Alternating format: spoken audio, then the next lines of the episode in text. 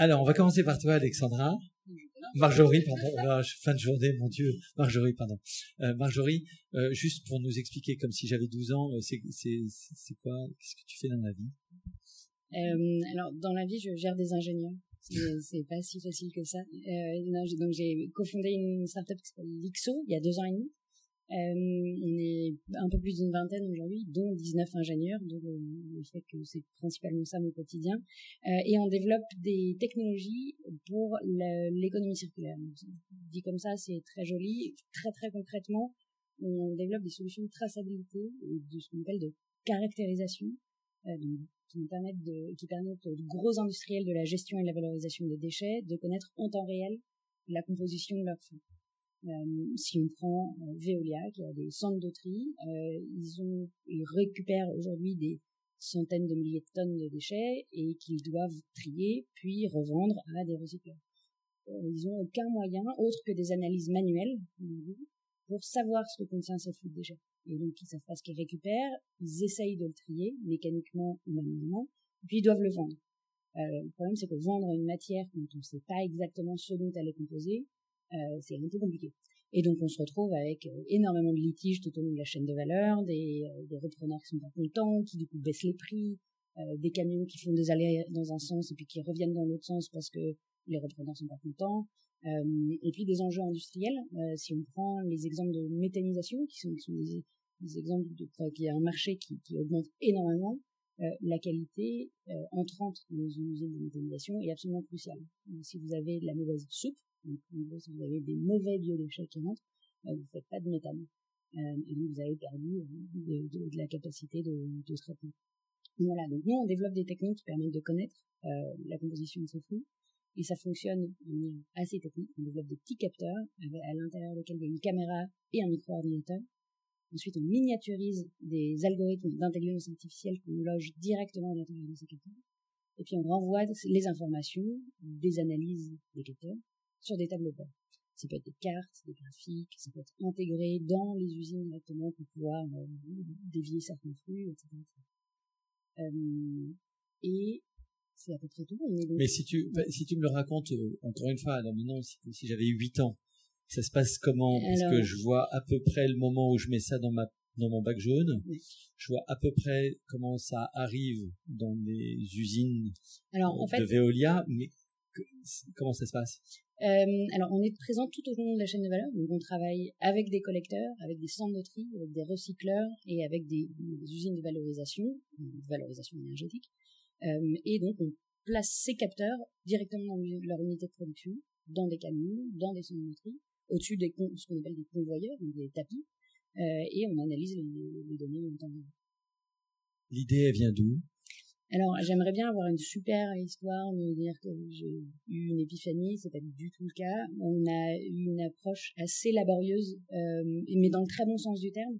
C'est-à-dire qu'en fait, juste on a bossé, quoi. On a passé beaucoup, beaucoup de temps à, à, à faire des entretiens avec des gens du métier, à essayer de comprendre comment fonctionne la chaîne de valeur et euh, et puis on va comprendre s'il y avait quelque intérêt que ce soit à développer une technologie qu'on maîtrisait, bon, que mon associé maîtrisait.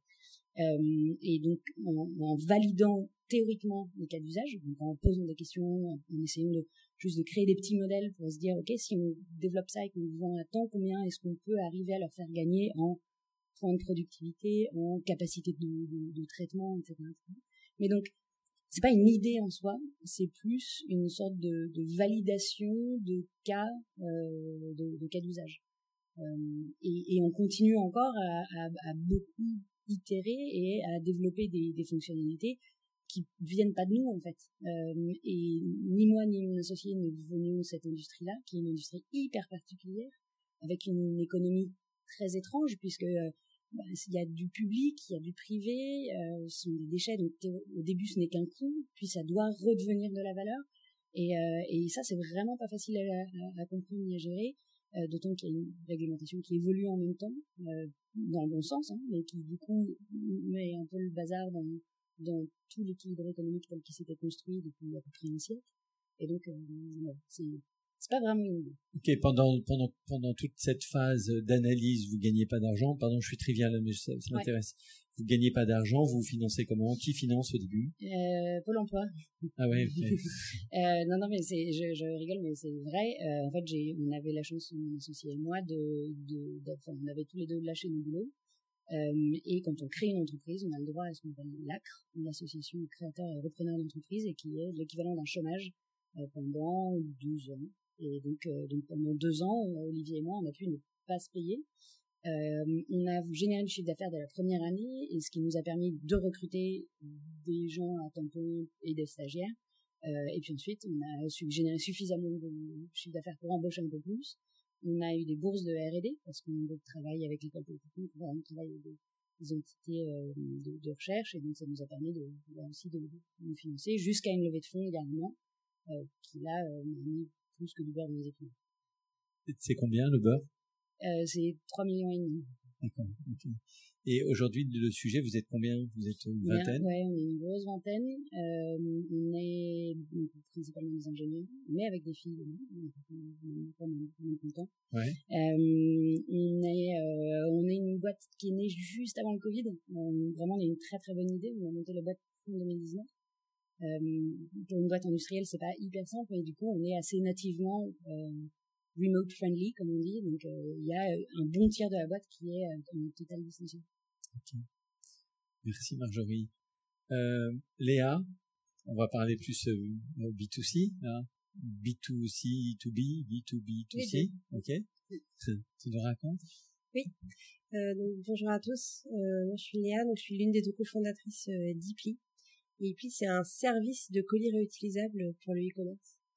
Le but du jeu, c'est de donner un petit peu moins de travail à Marjorie. C'est de faire en sorte que les colis dans lesquels vous recevez des commandes euh, que vous faites en ligne n'aillent pas jusqu'à la poubelle jaune.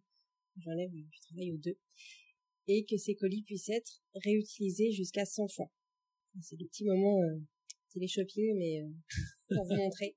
Ça ressemble à ça, donc il y a différents formats, mais on est sur des pochettes souples c'est adapté au textile, mais on a aussi des formats pour d'autres produits comme des cosmétiques. On a même des scies circulaires qui ont été envoyés euh, dans nos colis, pas dans ce format-là. Donc le particulier qui reçoit sa commande sort la petite pochette qui est à l'intérieur. Il y a toutes les informations au dos, à la fois des informations sur l'impact, parce que c'est important pour nous euh, de passer les messages de la façon la plus claire possible, et des informations sur le fonctionnement. En clair, ça dit plier suivant les pointillés. On plie comme ça, ça se met hop dans la petite pochette ici qu'on peut refermer. Ici c'est un timbre. J'ai pris une version internationale, mais une version française avec un timbre un petit peu plus classique. Les colis peuvent revenir depuis une dizaine de pays d'Europe.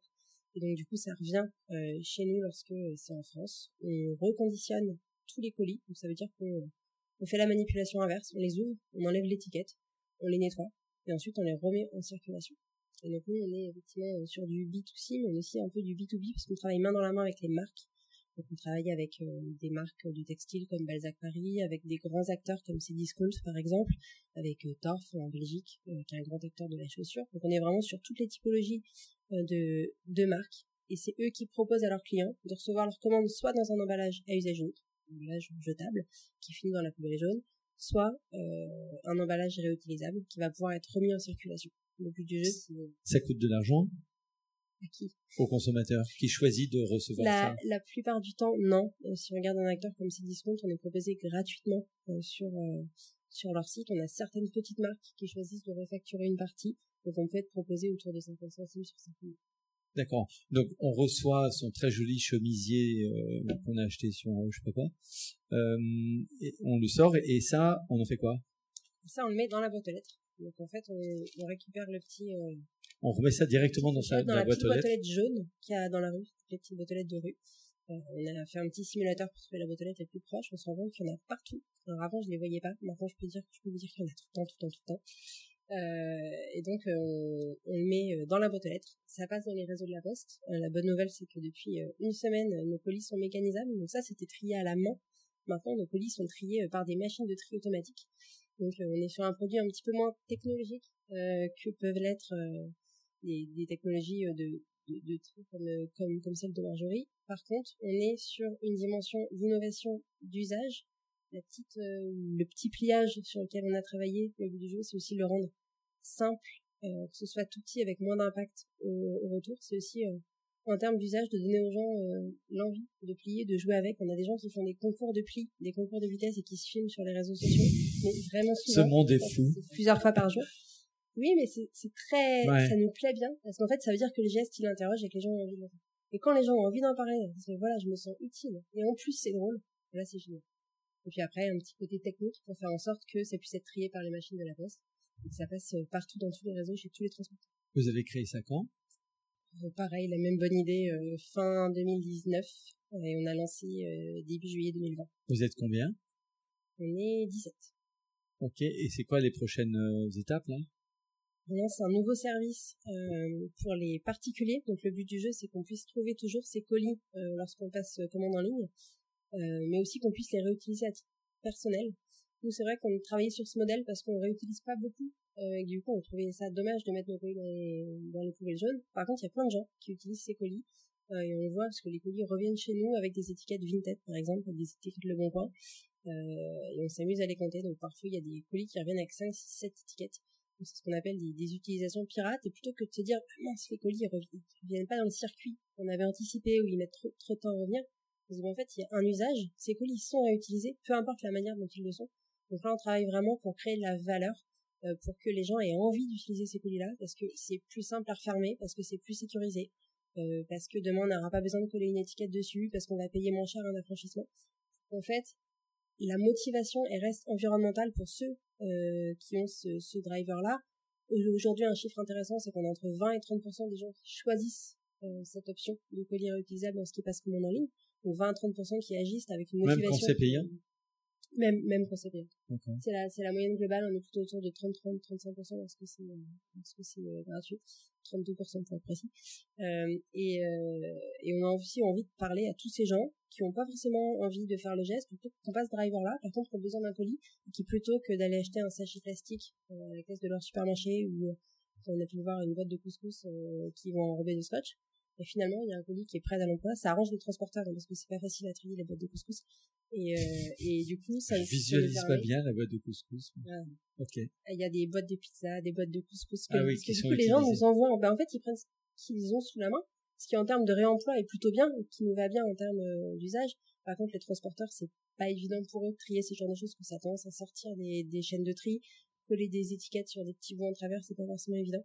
Donc on a vraiment envie d'allier euh, cet euh, impératif environnemental qui est nous notre driver à une vraie valeur d'usage pour que les gens aient simplement envie d'utiliser ces produits. En termes d'impact carbone, est-ce que ça a un impact plus important avec la fermeture éclair, etc., qu'un carton euh, classique? Comment est-ce que c'est quoi le, le bon niveau de réutilisation de façon à ce qu'on on soit bénéfique en termes d'impact? On est la seconde utilisation, on a moins d'impact qu'un carton, d'un volume utile équivalent. Euh, et ça, c'est la première chose qu'on a faite avant de lancer le, avant de lancer le service, avant de concevoir ces produits-là. On a été voir une entreprise dont c'est le métier euh, de faire des analyses d'impact. C'est ce qu'on appelle une analyse du cycle de vie. On s'est fait vraiment accompagner sur ce sujet-là. Il y avait deux points. Le premier, c'est de se dire est-ce que c'est vraiment une bonne idée? Euh, Est-ce que c'est mieux que les solutions alternatives? Donc, est-ce que c'est mieux qu'un sachet plastique qui finit à la poubelle après une utilisation? Est-ce que c'est mieux qu'un carton qui peut être utilisé peut-être une fois, deux fois, un carton recyclé, un carton de France? Tout ça, on l'a mesuré, on s'est fait accompagner. Donc, les chiffres euh, nous montrent que dès la seconde utilisation, on a moins d'impact qu'un carton. Et sur les 100 cycles d'un colis, on a 83% d'impact carbone en moins euh, par rapport à un, carton. Et ce qui est intéressant, c'est que l'innovation, elle est jamais terminée. Euh, et que notre première version avait par exemple une puce RFID euh, ce qui était intéressant pour nous, euh, on a plusieurs centaines de milliers de colis qui circulent tous les mois, donc ça nous a gagné du temps au niveau du, du reconditionnement, pouvoir euh, compter le nombre de colis qui revenaient. On l'a enlevé pour des raisons d'impact, ça nous a permis de baisser de 67% notre impact sur les ressources minérales. Euh, et là, la prochaine version, c'est le moment de parler de, de l'étiquette et de la fermeture éclair, on n'en a pas parlé, mais euh, la prochaine version sera sans fermeture éclair. Le but du jeu, euh, c'est de passer à un colis qui soit 100% recyclable. On est à 97% recyclable, notamment lié au petit, à la petite partie en nylon ici qui se trouve à côté de, la fermeture éclair. Donc, c'est du polypropylène non tissé. C'est une sorte de plastique et cette matière, on l'a choisie euh, pour des raisons d'impact, parce qu'en fait, pour que ce colis tourne, euh, il faut qu'il ait un certain nombre de caractéristiques. La première, c'est qu'il doit être extrêmement résistante, donc il faut qu'il puisse, euh, on puisse avoir des frottements dessus, des perforations qui tiennent, qui, qui vieillissent bien aussi. Et qui protègent le, le, produit quand même. Qui protègent le produit, évidemment. Qui fasse le rôle de l'emballage. Exactement, le, le, le rôle de base d'un emballage, mmh. effectivement. Euh, il faut qu'ils vieillissent bien. Donc, tous les biomatériaux, ils ont tendance à fondre à la chaleur. Donc, lorsqu'on les a mis en autoclave pour simuler, pour simuler des, des vieillissements, ça va pas bien résister. Et puis, il y a un point aussi qu'on oublie un petit peu, mais que l'analyse du cycle de vie nous a permis de bien comprendre, c'est notamment que le poids euh, des emballages était très très important, notamment lors du transport. Et en fait, ces colis-là, ils ont l'avantage d'être très très très légers. On est sur des colis entre 50 et 100 grammes pour le plus grand format.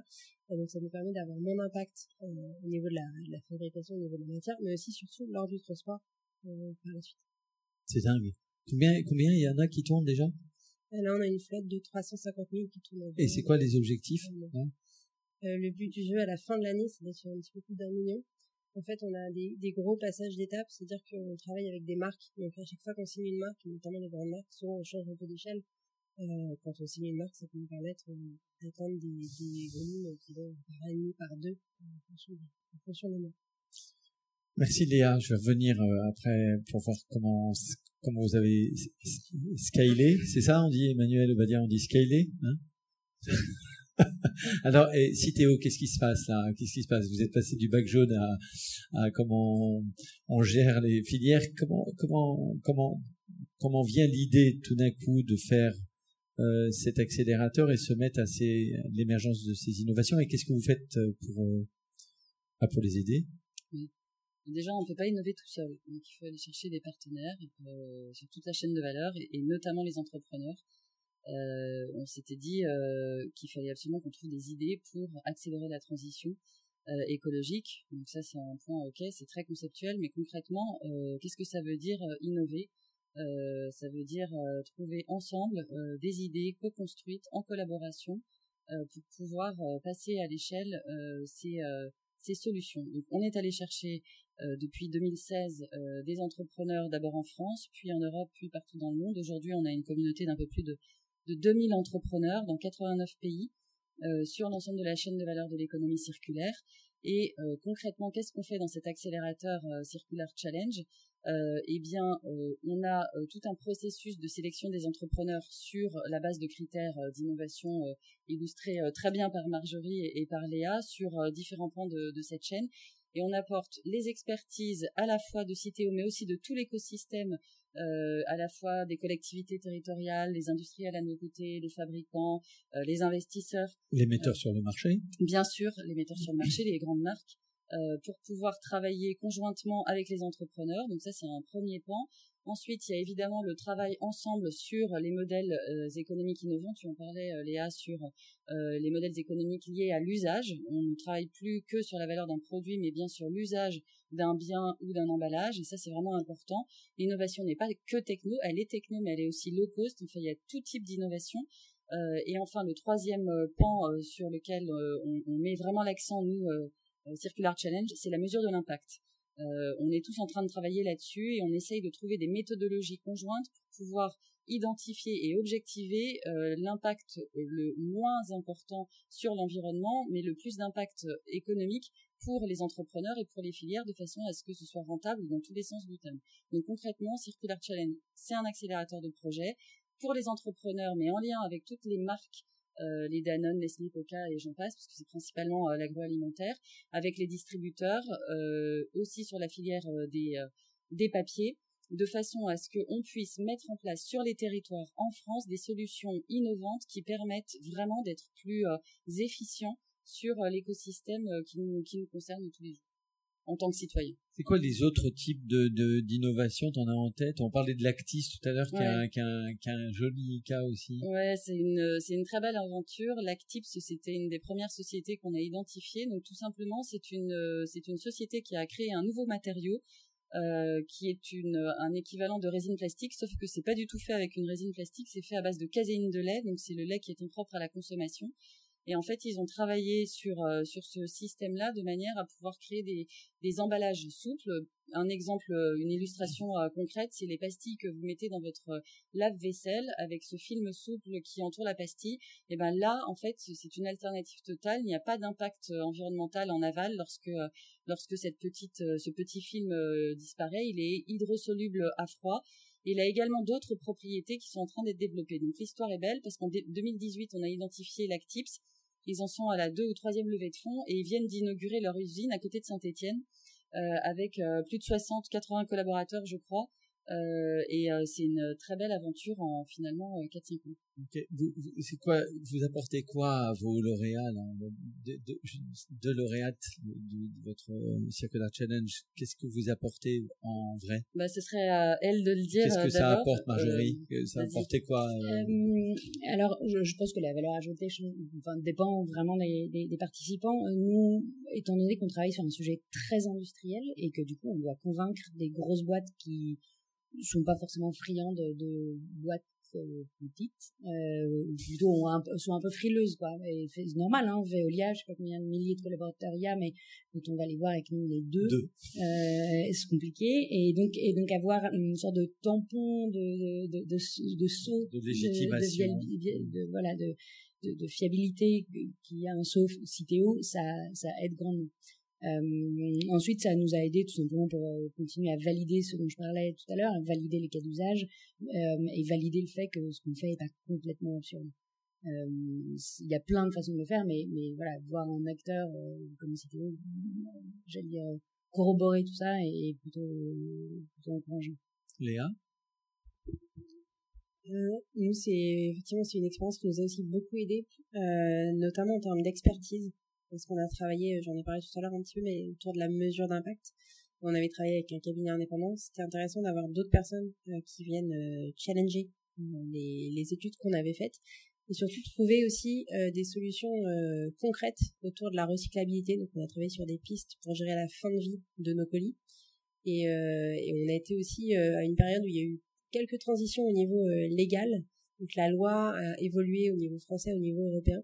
C'est intéressant d'avoir des experts pour nous aider à naviguer dans tout ça parce que c'est pas toujours très simple. Il faut être sûr de bien comprendre.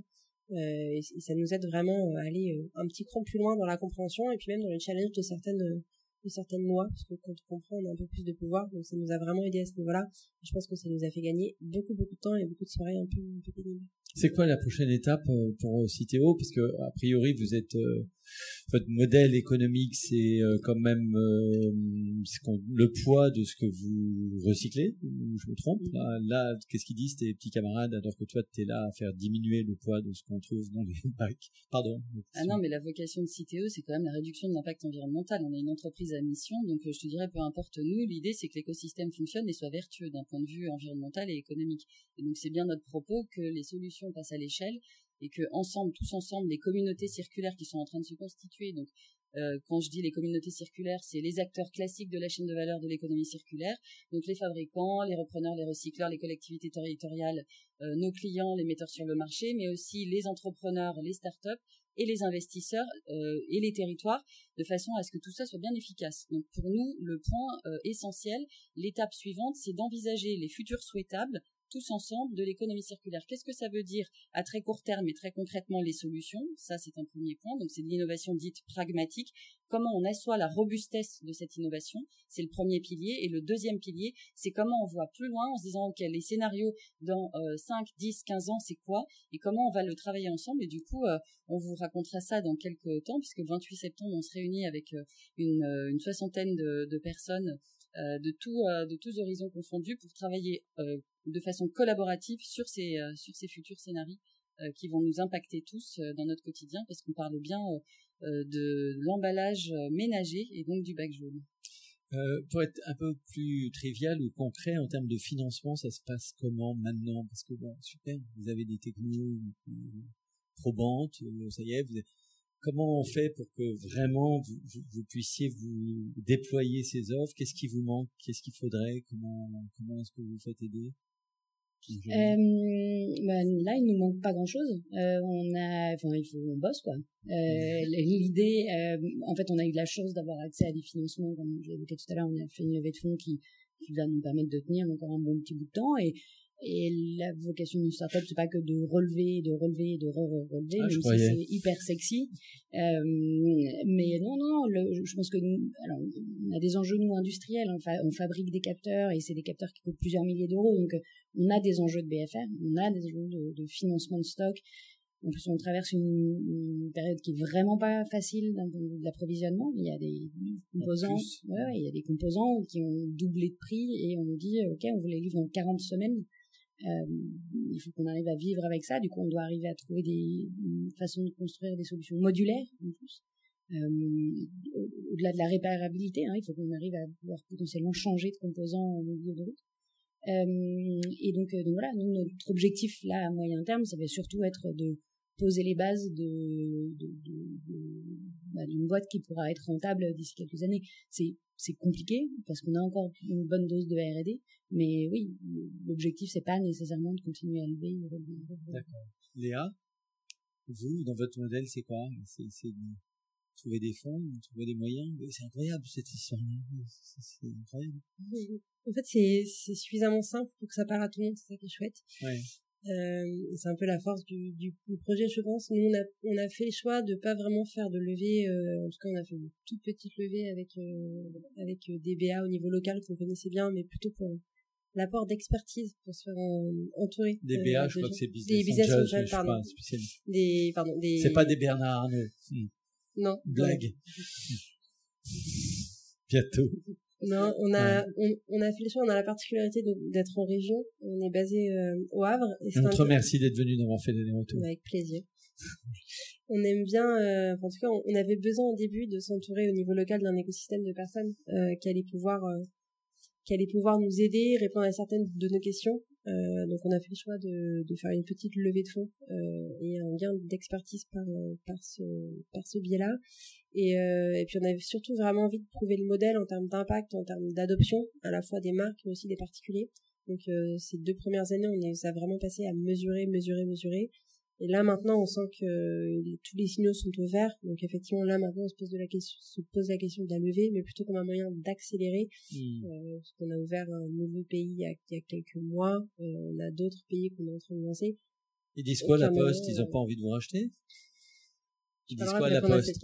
Non, bah alors, sans répondre à cette question, comment ça se passe la relation avec la Poste? Quand même, Ça se passe très vous bien. allez dans leur boîte aux lettres.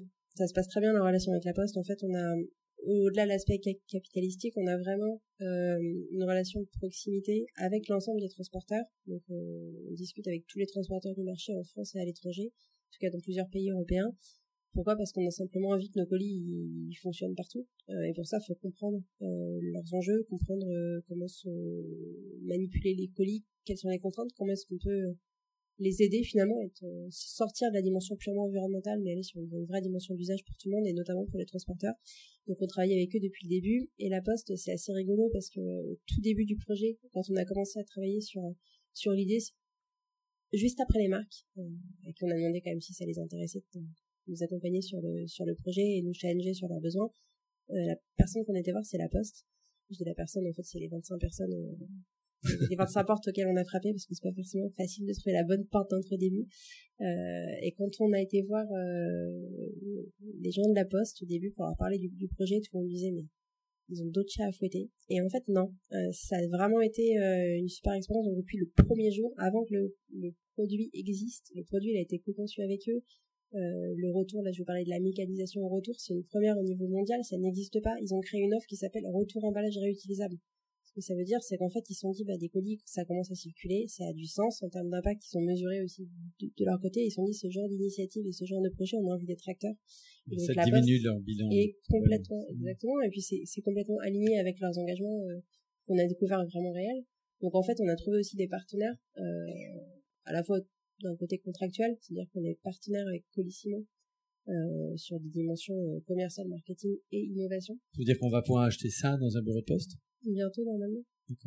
Euh, mais effectivement, le, le, but du jeu, c'est que ce soit disponible partout. Donc, euh, à la fois euh, à la poste, avec les offres euh, Colissimo, mais aussi, pourquoi pas, avec euh, le Relais, les colis et autres. Parce qu'en fait, on dit que ce colis, par nature, il va passer de main en main. Donc, pour ça, il faut qu'il fonctionne dans tous les réseaux. Il faut que le e-commerçant puisse l'envoyer partout. Il faut que vous, en particulier, si vous voulez l'envoyer dans un autre pays ou dans un réseau de port relais, ce soit possible.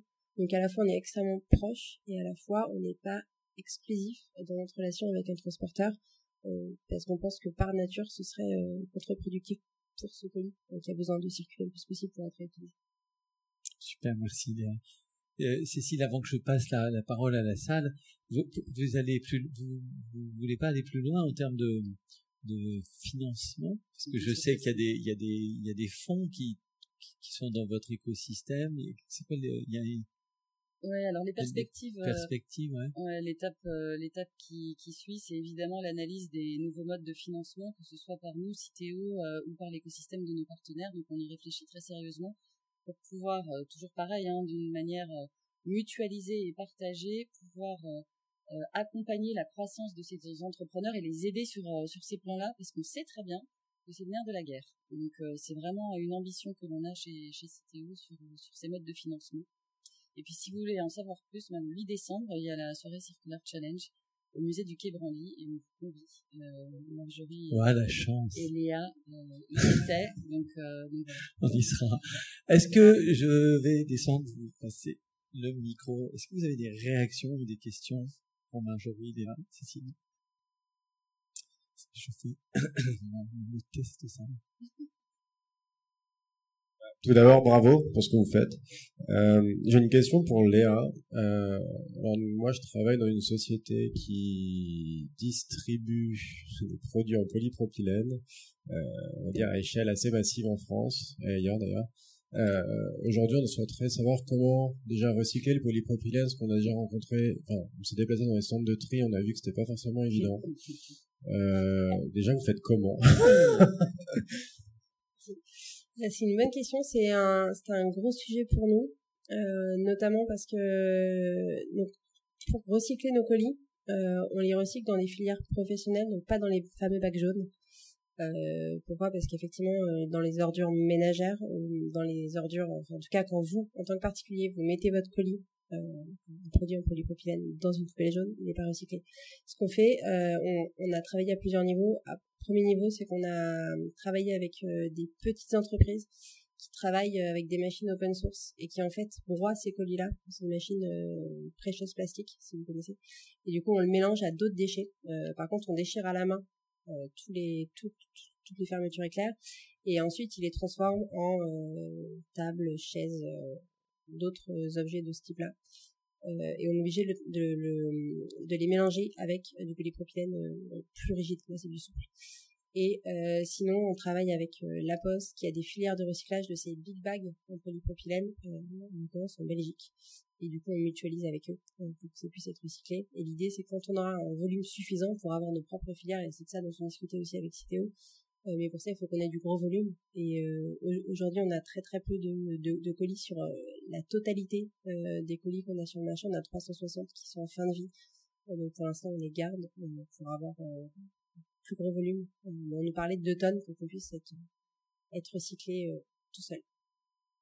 J'en profite, j'ai une deuxième question. Je suis désolé, c'est toujours sur le même sujet. Euh, du coup, est-ce que vous, voulez uniquement passer par des circuits de transport classiques, à savoir, je par la poste ou Colissimo, ou est-ce qu'il est envisageable de vous acheter une quantité de, pochettes comme celle-ci, d'utiliser nos propres euh, systèmes de, de transport, ce qu'on a les nôtres, euh, pour qu'ensuite ils soient réutilisés par nos, distributeurs en B2B, donc ça soit ça reparte on va dire par la poste, mais que parfois, je sais pas, peut-être mettre en commun votre, votre système de recyclage et ce qu'on a et la solution qu'on recherche pour en fait faire partir du coup nos produits directement par la poste dans vos pochettes. Euh, peut-être on va faire un rendez-vous après tous les deux, non hein, vous voulez bien. Léa, en un mot, en un mot, juste, euh, ça vous intéresse ce que dit Monsieur? Oui, absolument. En tout cas, on est sur la, la réutilisation au sens euh, large. Donc là, je vous ai parlé du modèle classique. Ensuite, on a des modèles un peu, euh, ce qu'on appelle en boucle fermée, où on travaille avec des entreprises qui ont des flux internes ou des entreprises euh, qui, euh, nous, c'est sur du, des déchets de, des invendus textiles. Et on a aussi des, des entreprises qui utilisent nos colis en boucle fermée pour euh, recycler euh, leurs leur déchets textiles. Donc après, tout est possible. La seule contrainte, c'est qu'on s'assure qu'il y a bien le circuit nécessaire pour que ce soit réutilisé. J'avais juste une question sur l'international. Vous avez commencé à en parler, mais que ce soit vous, Léa, ou en tout cas Citéo aussi. Comment vous vous assurez que tout ça s'est relayé dans d'autres pays, à minima en Europe euh, alors dans, dans notre cas, on a une, une approche à deux niveaux. C'est-à-dire qu'au début, on a testé avec un modèle centralisé. Euh, c'est pour ça qu'on a limité le nombre de pays euh, où pouvaient circuler nos colis pour qu'ils puissent revenir euh, chez nous, qu'il y ait le moins de kilomètres possible. On l'a fait notamment sur la Belgique au début en se disant que finalement à Marseille-Le Havre, ou un Bruxelles-Le Havre. À rigueur, il y avait moins de kilomètres sur la partie belge. Là, on teste, et c'est le modèle qu'on a tendance à retenir, c'est d'aller sur un modèle plus distribué. Là, aujourd'hui, les colis qui circulent en Belgique sont reconditionnés sur le territoire belge. On réplique ce, modèle-là. Le but du jeu, c'est à la fois de réduire l'impact environnemental, mais aussi d'avoir un impact social. C'est important pour nous. Je disais, on est, basé au Havre, mais ça nous tenait à cœur d'avoir des acteurs au niveau local euh, pour faire travailler des gens sur le projet. Euh, aujourd'hui, on a des partenaires avec euh, des gens qui sont dédiés 100% au projet sur le reconditionnement. Ça, ça nous tenait à cœur de pouvoir le faire à l'étranger. Donc, on le fait en Belgique, on le fait, on est en train de le préparer dans d'autres pays. Euh, parce qu'on a vraiment envie que impact et, euh, et impact environnemental et impact social soient alignés. Et, euh, et puis après, d'un point de vue très pragmatique, ça nous aide aussi beaucoup, c'est que je parlais des acteurs belges, même derrière, il y des sujets de langue. Et nous, nos colis, donc là c'est la version anglaise, on a des colis français, des colis anglais, euh, et on travaille sur des colis dans d'autres langues. Le but du jeu, c'est aussi, puisqu'on est sur un vrai bouleversement des usages, qu'on accompagne ça avec quelque chose au plus proche des gens, qui leur parle, et que du coup ils jouent vraiment le jeu. Je sais pas si ça répond à la question. Alors, je vais me permettre d'être un tout petit peu à la gratter. Merci beaucoup, mais franchement formidable. Vraiment, euh, pour moi, ça fait du...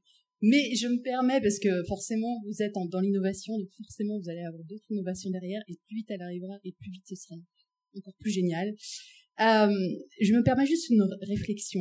Aujourd'hui, en fait, nous sommes face à des enjeux systémiques on parle d'enjeux environnementaux, euh, j'entends impact environnemental, impact environnemental. Qu'est-ce que vous entendez dans votre impact environnemental? Je, me permets, hein, je suis un petit peu poil à gratter, mais c'est important, je pense, aujourd'hui, on ne peut plus éluder toutes les questions. Euh, j'essaie de traduire, est-ce que la consommation du produit est mesurée dans l'impact ou pas? En fait, je vais être claire. Euh, je vais même me mettre debout. non, mais en fait, dans une analyse de cycle de vie, euh, il y a quand même un élément fondamental, c'est la fin de vie. À aujourd'hui, on se berce d'ACV, d'accord, mais la fin de vie n'est pas réellement prise en compte aujourd'hui. On a un vrai problème parce que là j'entends, euh, c'est génial en soi. Pardon Léa parce qu'avec tout le respect, vraiment, c'est pas du tout pour casser la logique qui est superbe parce que sur la valeur d'usage, je suis entièrement d'accord, bien que fondamentalement, il faut aussi poser la question, est-ce qu'on a besoin d'envoyer des colis sans arrêt? Mais bon, ça c'est un autre sujet. Le deuxième point, c'est que à la fin, ce polypropylène, c'est du plastique. À aujourd'hui, on parle de recyclabilité. Qu'est-ce que c'est? On parle de refaire des tables. Ces tables, à la fin, elles deviennent des déchets. À aujourd'hui, le plastique, on ne sait pas le faire disparaître. À aujourd'hui, c'est un autre enjeu systémique, c'est-à-dire qu'on le retrouve aujourd'hui dans l'alimentation, on le retrouve même dans le placenta, le plastique met énormément de temps à se désagréger, ça devient des nanoparticules, mais qui s'infiltrent partout, partout, partout. Il faut sortir du plastique. Excusez-moi, mais là c'est le cœur qui parle. Je travaille beaucoup sur tous ces sujets et je sais qu'en fait on a des sujets qui sont extrêmement complexes parce que ça dépasse nos modes de fonctionnement actuels. Mais je pense que c'est extrêmement important de voilà d'apporter un témoignage vraiment spontané et encore une fois c'est super et bravo, mais réfléchissez à la matière. Voilà. J'avais oublié de dire euh, question courte, euh, réponse courte. Euh, Léa et, Cécile. Merci. Je vais, je vais essayer de faire court. effectivement, on sent que le, que le cœur parle et ce projet, pour nous, c'est le cœur aussi. Par contre, on avait envie de mettre des chiffres derrière et les ACV qui prennent en compte la fin de vie sont un moyen de mesurer l'impact et c'est la méthode qu'on a choisi d'adopter parce que c'est la méthode qui prend en compte un certain nombre de critères euh, avec des critères euh, qui sont liés euh, aux ressources en eau, aux ressources minérales, à l'impact en CO2. C'est vrai qu'on parle du CO2 parce que c'est souvent l'impact qu'on retient, mais c'est l'un des impacts et c'est pas le seul. Si vous êtes curieuse et que vous voulez creuser sur notre sur notre site internet, on met l'ensemble de cet ACV en toute transparence et vous verrez qu'il y a bien l'ensemble des critères. ensuite, il y a un arbitrage à faire entre euh, effectivement un plastique euh, sur lequel on a des vrais enjeux de fin de vie, des enjeux sur lesquels on travaille avec les acteurs dont c'est le métier. Euh, on a une personne à temps plein aujourd'hui qui travaille sur ce sujet, donc croyez-le, on le prend bien au sérieux. Par contre, en, parallèle, il y avait un arbitrage à faire entre l'impact CO2, euh, parce que c'est vrai qu'on pense beaucoup à la fin de vie, mais on pense assez peu euh, à la, aux matières premières à l'origine aussi. Donc c'est intéressant de tout mettre à plat. Donc euh, dans l'analyse du cycle de vie, il y a l'extraction des matières premières juste à la fin de vie. Il y a l'ensemble. Il y a l'ensemble. Et lorsqu'on euh, a choisi cette matière-là, c'était parce qu'il y avait 83% d'impact carbone en moins, parce que ça permettait d'avoir des colis qui allaient être réutilisés plus massivement, et parce que c'était une étape dans la dans la transition. On a testé énormément de matières. En carton, ça aurait plus d'impact aujourd'hui que ce colis en plastique, parce que c'est plus gros, parce que c'est plus lourd, parce que c'est moins résistant. Donc c'est une approche qui vient du cœur à l'origine, mais qui derrière, on s'est appuyé sur des chiffres autant qu'on a pu.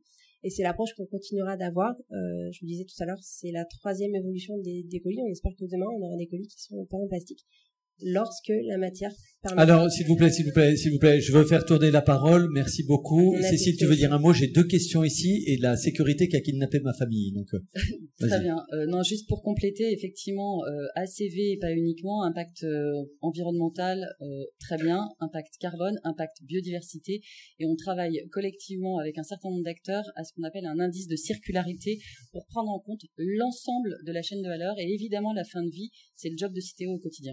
Merci, Madame. Une question à Marjorie. bonjour, merci beaucoup pour votre présentation très intéressante. J'ai une question assez générale sur quels conseils vous donneriez, quel est votre retour d'expérience sur les partenariats que vous avez choisis, dû ou voulu mettre en place dans, votre projet euh, depuis le début et jusqu'à maintenant?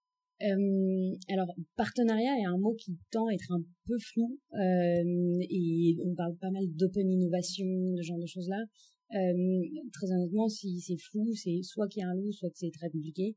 Euh, et donc, on a eu tendance à avoir soit des partenariats, de, enfin, des, relations de clients à fournisseurs, donc euh, y compris quand la solution n'était pas mature. Hein. On a vendu des pilotes à, des gros acteurs comme Suez ou Veolia. La, solution ne fonctionnait pas encore, mais ils étaient prêts à payer pour voir, en fait. et mais ça, ça reste une relation de client à fournisseur. Après, il y a des acteurs plus particuliers, et Citéo en fait partie, qui, là, il y a, un accélérateur, et donc on parle de, partenariat ou pas, en tout cas, on fait partie d'un, écosystème, mais euh, légalement, il n'y a pas grand-chose qui nous lie, ça permet de, faire des choses simples. Les vrais partenariats, c'est plutôt des partenariats de recherche, et là, dans ces cas-là, c'est extrêmement cadré. Euh, j'ai parlé de l'école polytechnique, on travaille avec Télécom aussi, Télécom Paris, ça sont des, des trucs assez standards. En fait. Merci Marjorie. Et pour, pour finir, et cadeau euh, Léa pour la fin, Madame de la Poste Luxembourg. cœur avec les mains. C'est rare, cœur avec les mains pour le Luxembourg. euh, voilà, petit message ça. enfin, puisque je travaille avec Poste euh, France, Belgique, euh, et on peut prendre des rendez-vous, on va y venir. Luxembourg, c'est un supermarché test, tant pour les langues que pour autre chose, que pour la surface. Voilà, je vous laisserai ma carte et j'espère qu'on pourra. Avec grand plaisir. Ça valait le coup de prendre le train. Je vous remercie infiniment pour votre écoute. Merci à toutes les trois.